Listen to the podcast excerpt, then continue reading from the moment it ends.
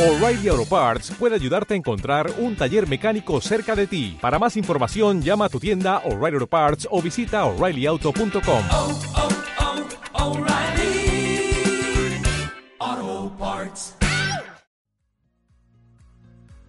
¿Qué tal? Mi nombre es Eric Dávila y quiero darte la bienvenida a este podcast titulado Las reglas del juego que nadie conoce. En este podcast quiero compartir contigo tips, herramientas, experiencias y todo lo que pueda generar valor e impactar positivamente tu camino de emprendedor. Comencemos.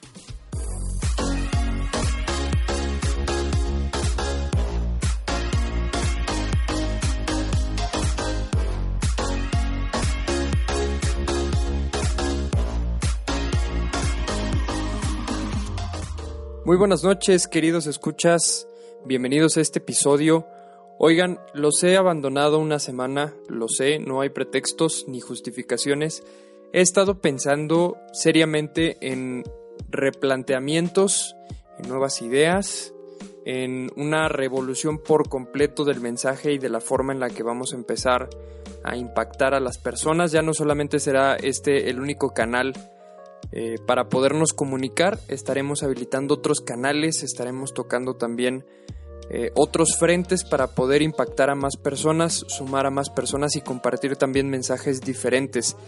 Y bueno, este episodio está enfocado a un tema que podría sonar bastante común, bastante trillado. Hoy en día hemos escuchado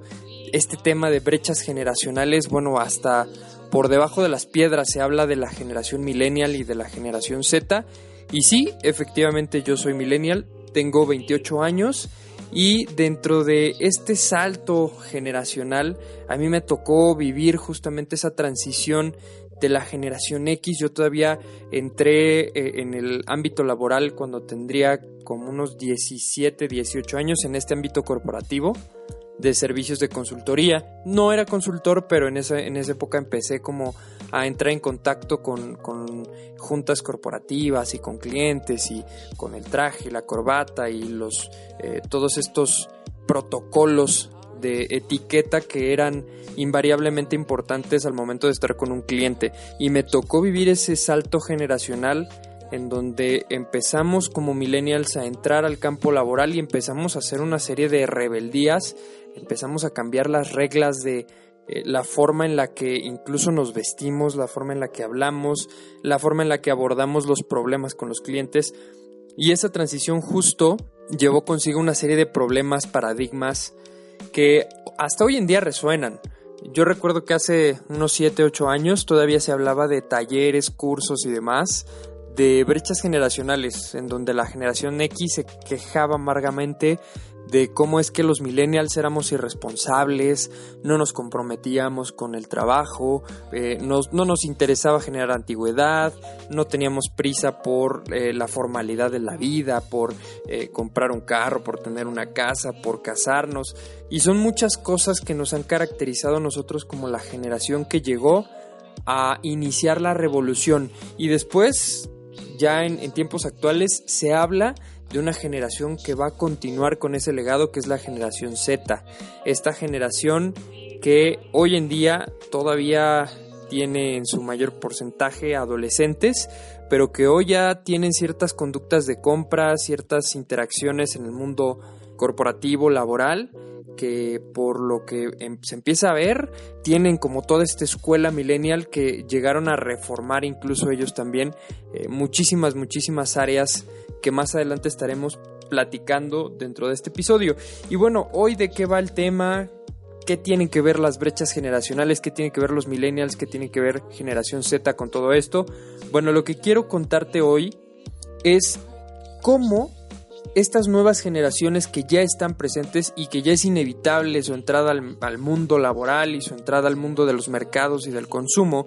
cómo estas nuevas generaciones quieren revolucionar a las empresas. Yo me he pensado los últimos meses y pues esta última semana lo he pensado con muchísimo detalle, el cómo es que se pueden generar ciertos modelos, ciertos procesos, ciertos métodos mediante los cuales se preparen las empresas y nos preparemos como empresarios para recibir a estas nuevas generaciones que junto con nosotros como millennials hemos marcado el cambio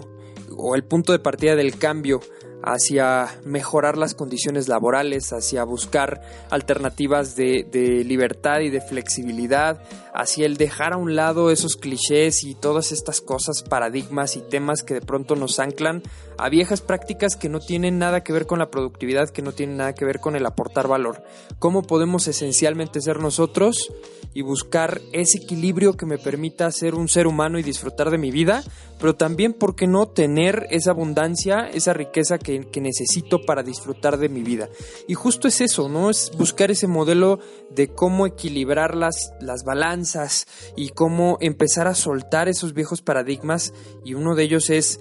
eh, esta vieja idea de, de, pensar que es solamente mi empresa y de pensar que yo como socio fundador soy el director general y yo como director general soy el que manda. Todas esas viejas ideas arcaicas que ya están fuera de valor y que hoy en día ya hasta escucharlas cansa porque de verdad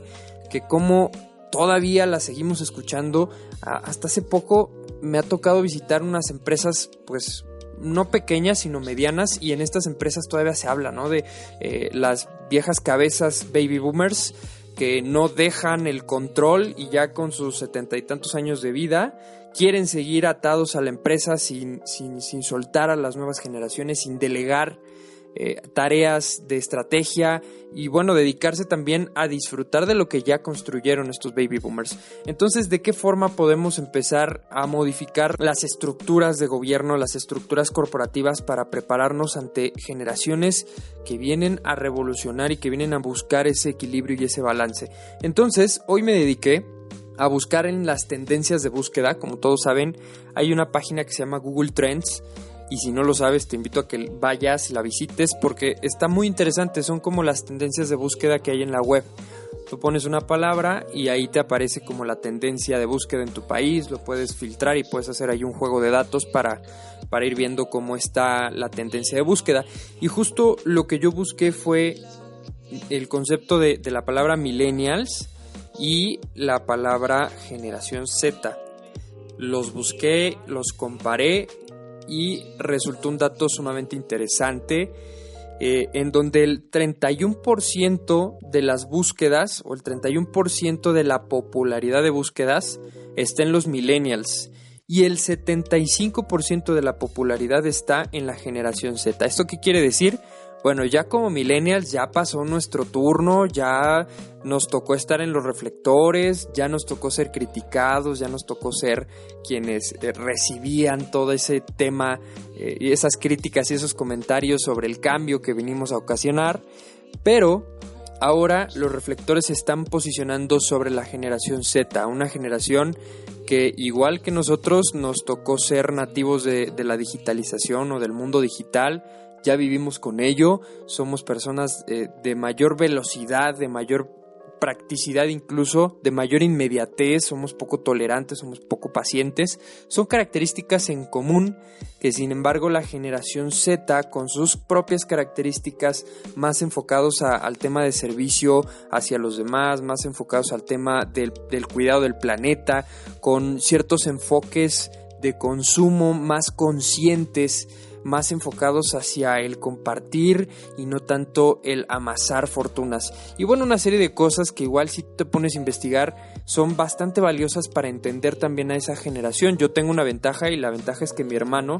es generación Z. Entonces puedo de ahí tomar también ciertas conductas y, cierto entendimiento y puedo cruzar con la información que encuentro en, libros y en la web acerca de este tema de la generación Z pero lo más importante de, esto que les comento en Google Trends es que al ser una generación que comparte ciertas características con nosotros, millennials, tenemos que preparar a nuestras organizaciones y dejar de pensar en la organización actual para enfocarnos en una organización, en una empresa futura que no está muy lejos de empezar a ser válida y de empezar a funcionar. Y justo ese es el tema que, que vamos a abordar. Entonces,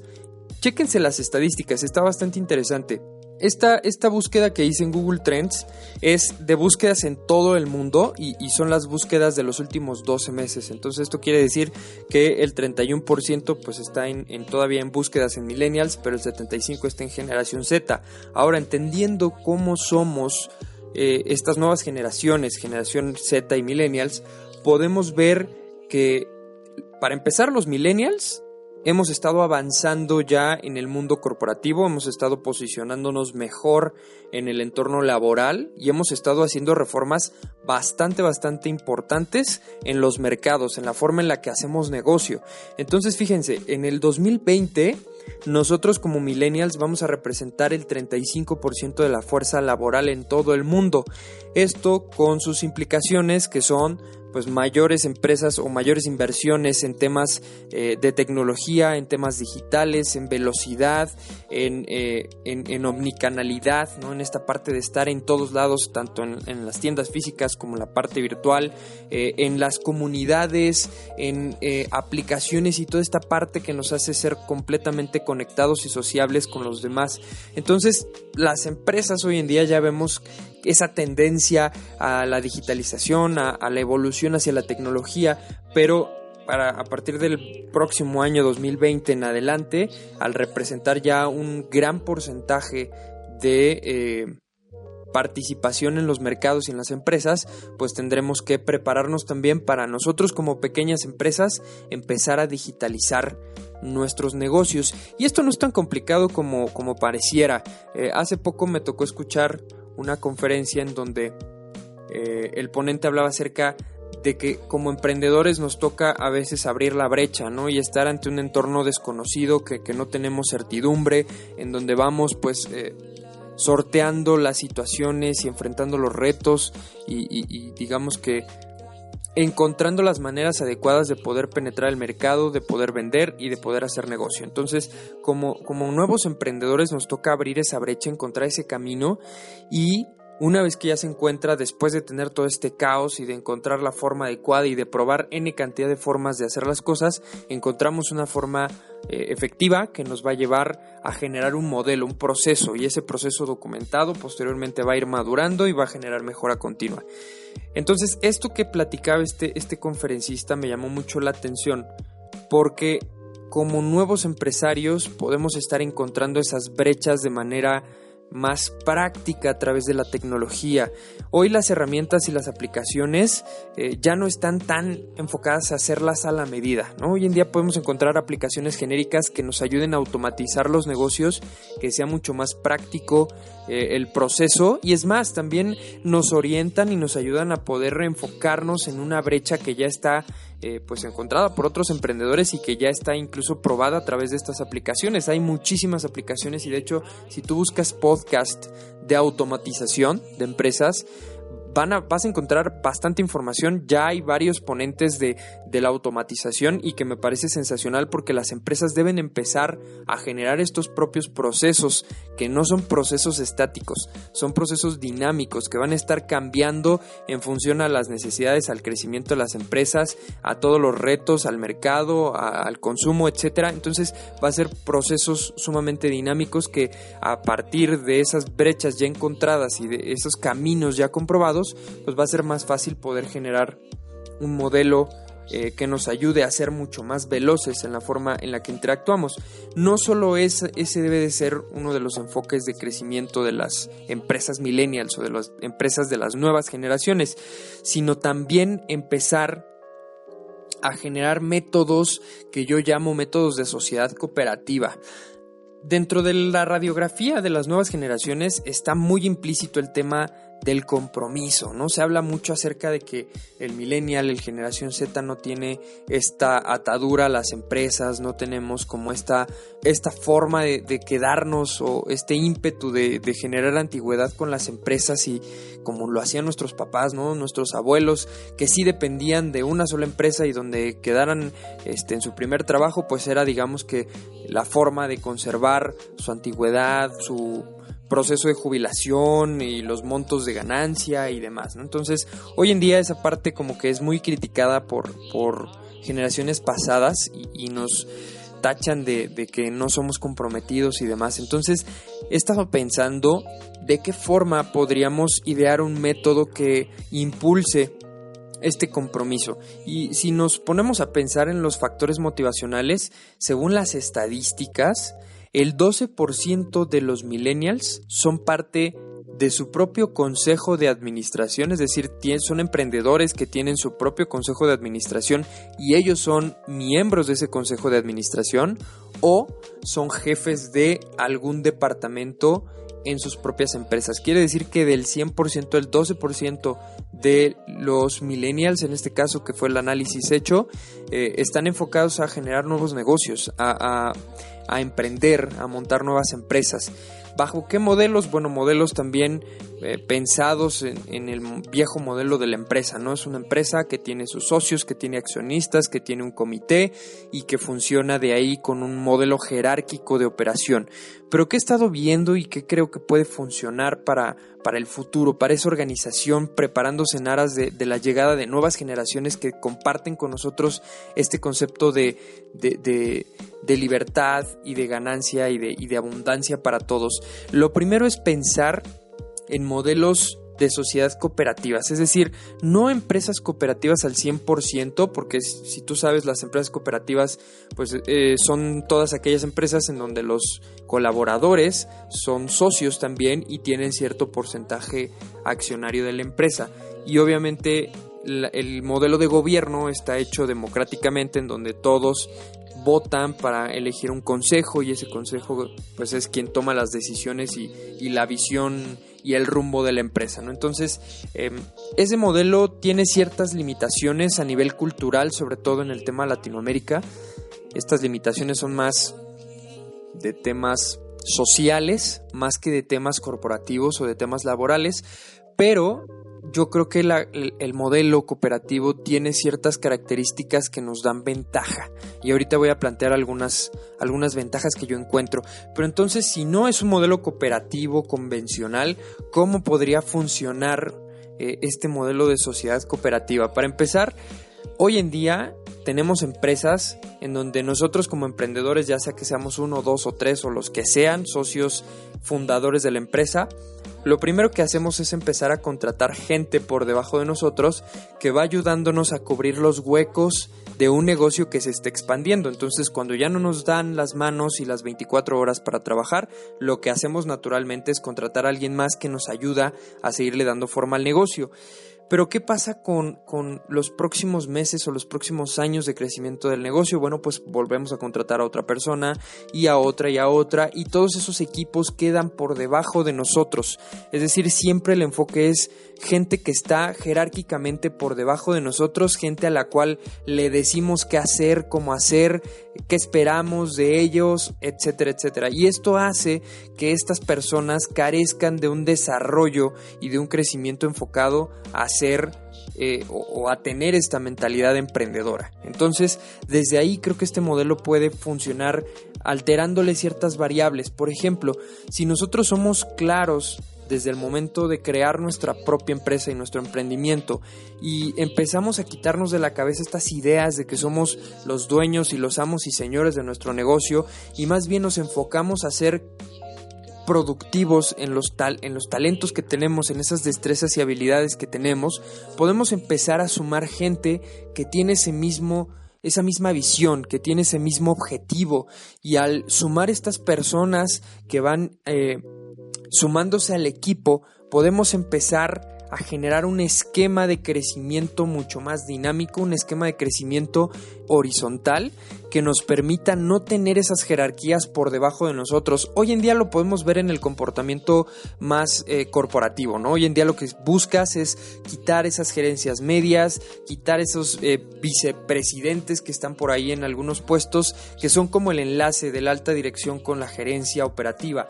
Lo que están haciendo varias empresas y me acaba de tocar con una embotelladora enorme en México, que es Coca-Cola FEMSA, nos tocó vivir esa reingeniería en donde quitaron esas cabezas intermedias, esas gerencias intermedias, y quedó pues un espacio grande y una brecha grande en donde los gerentes operativos tomaron una postura mucho más táctica, mucho más estratégica y ya están reportando por debajo de dirección. Entonces, este modelo ayuda a dos cosas. Uno, a que sea mucho más aspiracional el trabajar, es decir, al tener menos escalones que subir yo como, como colaborador de una organización, pues veo mucho más alcanzable, veo mucho más motivador el sumarme al compromiso de quedarme en la empresa y aportar valor. Pero por el otro lado también lo que hago es impulsar las capacidades y desarrollar las áreas de oportunidad de personas que carecen de este tema de gestión y de este tema de entregar resultados por medio de equipos de trabajo. Entonces lo que hago es empezar a impulsar el desarrollo de la gente. Ahora, ¿cómo aplica esto en empresas pequeñas? Pues lo primero que debes de entender es que tú, eh, emprendedor, cabeza de la organización, no puedes llamarte director general hasta que no tengas el pool de líderes que te van a impulsar a desarrollar tu organización. Entonces el primer paso será no buscar a esas personas que te ayuden en temas administrativos, en temas pequeños, sino más bien la labor de todo emprendedor de la nueva generación, de las nuevas generaciones, será buscar personas que tengan cualidades como las que tú tienes, buscar emprendedores, buscar gente con ese ímpetu de generar negocio, con esas ganas de crecer y con esas ganas de generar algo de patrimonio propio. Y ahorita explico este punto porque va a ser otro de los ejes importantes de este modelo de sociedad cooperativa. Entonces, al no estar en la postura de dirección general, sino ocupar un puesto dentro de estas gerencias intermedias en una empresa pequeñita, pues tú dejas varios huecos arriba que pueden ser ocupados por personas que están dentro de tu propia plantilla. Y al tú tener esa flexibilidad de estarte moviendo dentro de esa banda eh, gerencial en tu propia organización, pues digamos que eh, eso te va a dar la flexibilidad de poder, uno, conocer todas las áreas de la organización y empezar a, pulir y empezar a trabajar y dos también empezar a generar cultura en esas áreas. Ahora, por el otro lado, por el lado de tus colaboradores, al tener gente que es líder igual que tú, que esto es algo muy importante, tendrían que ser líderes autónomos, es decir, no personas a las cuales llegues y les des órdenes, sino más bien personas a las cuales les compartas tu expectativa clave sobre, sobre su trabajo, sobre ellos, sobre tus resultados clave en la organización y en función a ello ellos deberán darte resultados en cierto tiempo con ese actuar autónomo. Y esto me recuerda un poco el modelo de liderazgo situacional en donde vamos a impulsar dependiendo del nivel de madurez al colaborador. Entonces esto es algo muy importante porque si llega una persona nueva, evidentemente tendrás que tomar un rol mucho más directivo, mucho más de entrenamiento, mucho más de coacheo para que este nivel de madurez vaya creciendo y que de esa manera él a través del conocimiento del negocio, a través de estas ganas y esta actitud de querer sumarse al proyecto, pues empiece a generar todas las cualidades que necesita para llegar hasta un punto en donde pueda ser un líder autónomo que dé resultados por sí mismo. Entonces, este modelo permite generar un esquema en donde faltan huecos por cubrir. Y esto es muy, muy eh, fácil entenderlo porque cuando estás creciendo siempre van a haber huecos que necesites para continuar el crecimiento, ¿no? Como posiciones de dirección nuevas, como eh, ciertas posiciones de áreas o, posiciones administrativas nuevas que no tengas contempladas y que sea momento de absorber de manera interna dentro de la empresa.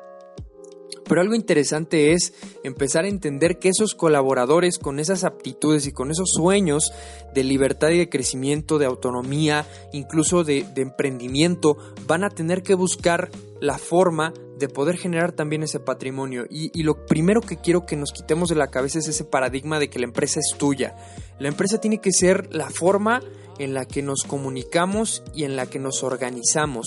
No tiene que ser un tema de, posesión ni de patrimonio personal. La empresa funciona para servir a los demás. Por lo tanto, bajo este enfoque, es una empresa mucho más abierta, mucho más cooperativa, mucho más común en donde la gente puede, la, propia base operativa, la propia base de colaboradores podrá llegar a esos niveles de liderazgo que están dentro de la plantilla en donde tú pagas un salario fijo y, e incluso puedes alterar ese salario fijo con salario variable, pero también considerar puestos o posiciones de sociedad con esos futuros líderes, con esos futuros emprendedores que tengan las aptitudes para poder sumarse al proyecto. Entonces algo importante como millennial, como generación Z, es cómo desde, nuestra, desde nuestro frente vamos a poder llegar allá, o sea, cubrir esa expectativa y poder lograr ser socio de una empresa que está generando valor y que tiene un porqué poderoso en la sociedad y que nos hace eh, pues tener básicamente una razón de ser a nivel profesional. Entonces, de esta forma, dejando esos huecos por cubrir, teniendo el concepto de que ese colaborador que hoy está entrando, que a lo mejor puede ser un trainee, el día de mañana o pasado mañana llegue a esas posiciones de liderazgo y te diga, oye, yo levanto la mano porque quiero ser socio. Ahora, las formas de hacer socios a los colaboradores son muy variadas. Yo he escuchado de algunas como eh, bajo modelos de comercialización, esquemas de comercialización en donde los em, eh, colaboradores que quieren brincar o dar este salto a ser socios, pues forman una empresa pequeña, esa empresa pequeña se enlaza con la empresa, eh, con la empresa matriz, por así llamarlo, y tienen total autonomía sobre los derechos del producto o del servicio que estés ofreciendo. Entonces ellos simplemente darán resultados a partir de un trimestre, un cuatrimestre, dependiendo de, la forma en la que gestiones tu negocio y de esa manera empezarán a dar resultados y hablarán pues por, por el desempeño de su propia organización. Esto hace que aspiracionalmente para un millennial, un generación Z, sea mucho más atractivo el sumarse a un modelo de sociedad cooperativa el saber que el día de mañana puedo llegar a esa posición de sociedad a través de mi desempeño, a través del desarrollo de mis propias competencias y sobre todo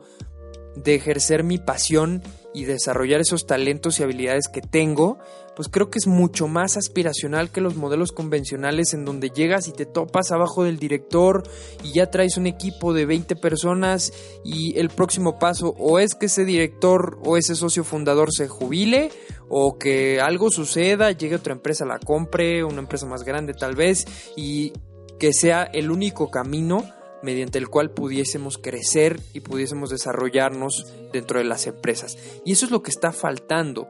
Eso es lo que realmente nos detiene a generar ese compromiso, a generar ese impulso que las empresas hoy están necesitando. Ahora, algo muy importante a resaltar, este modelo de, de sociedad cooperativa debe de tener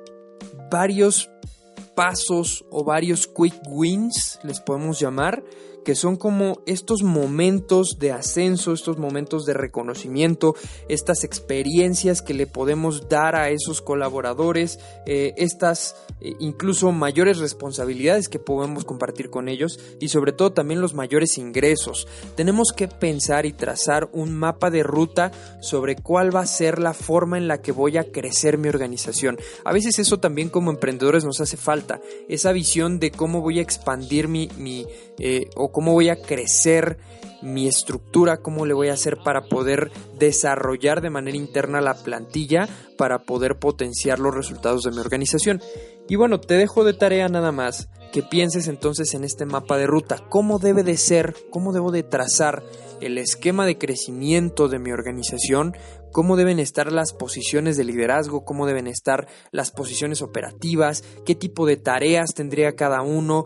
cuál sería mi rol dentro de la organización, yo como emprendedor, qué tipo de puesto estaría ocupando, si tal vez estoy ocupando, eh, no sé, tal vez una dirección comercial o una gerencia comercial, tal vez una gerencia operativa o tal vez algún tema administrativo, pero sí nosotros como emprendedores o socios fundadores deberíamos estar en esa banda gerencial intermedia que permita también a la misma plantilla detonar los liderazgos necesarios que el día de mañana nos van a ayudar a impulsar a los equipos para generar este modelo de sociedad cooperativa. Espero que este episodio te ayude a abrir los ojos y te lleve a pensar más allá de lo que está pasando actualmente con los modelos de empresa de generaciones pasadas. Ya no queremos seguir viviendo atados a una empresa donde trabajamos, invertimos 8, 10, 20, 40 horas y que al final no hay un camino, no hay un futuro, no hay nada que se vea como prometedor para nosotros y esa parte es la que de pronto rompe los esquemas actuales de la forma de hacer empresa. Hoy queremos empresas mucho más dinámicas, que sean compartidas, que sean abiertas, que tengan la posibilidad de desarrollar nuestros talentos y que nos ayuden a también generar un patrimonio para que el día de mañana podamos compartir todas esas experiencias y todo ese conocimiento con nuestros propios seres queridos y disfrutar de nuestras vidas. Ese es el objetivo central y ese es realmente el legado de nosotros como generaciones iniciadoras de esta revolución. Así que sin más, no te quito más tiempo, agradezco muchísimo el estar acá, el escuchar este episodio y ojalá te lleves una reflexión y empieces a modelar esa empresa en aras de la llegada de nuevas generaciones mucho más flexibles, mucho más dinámicas. Nos escuchamos en el siguiente episodio de este podcast. Hasta luego.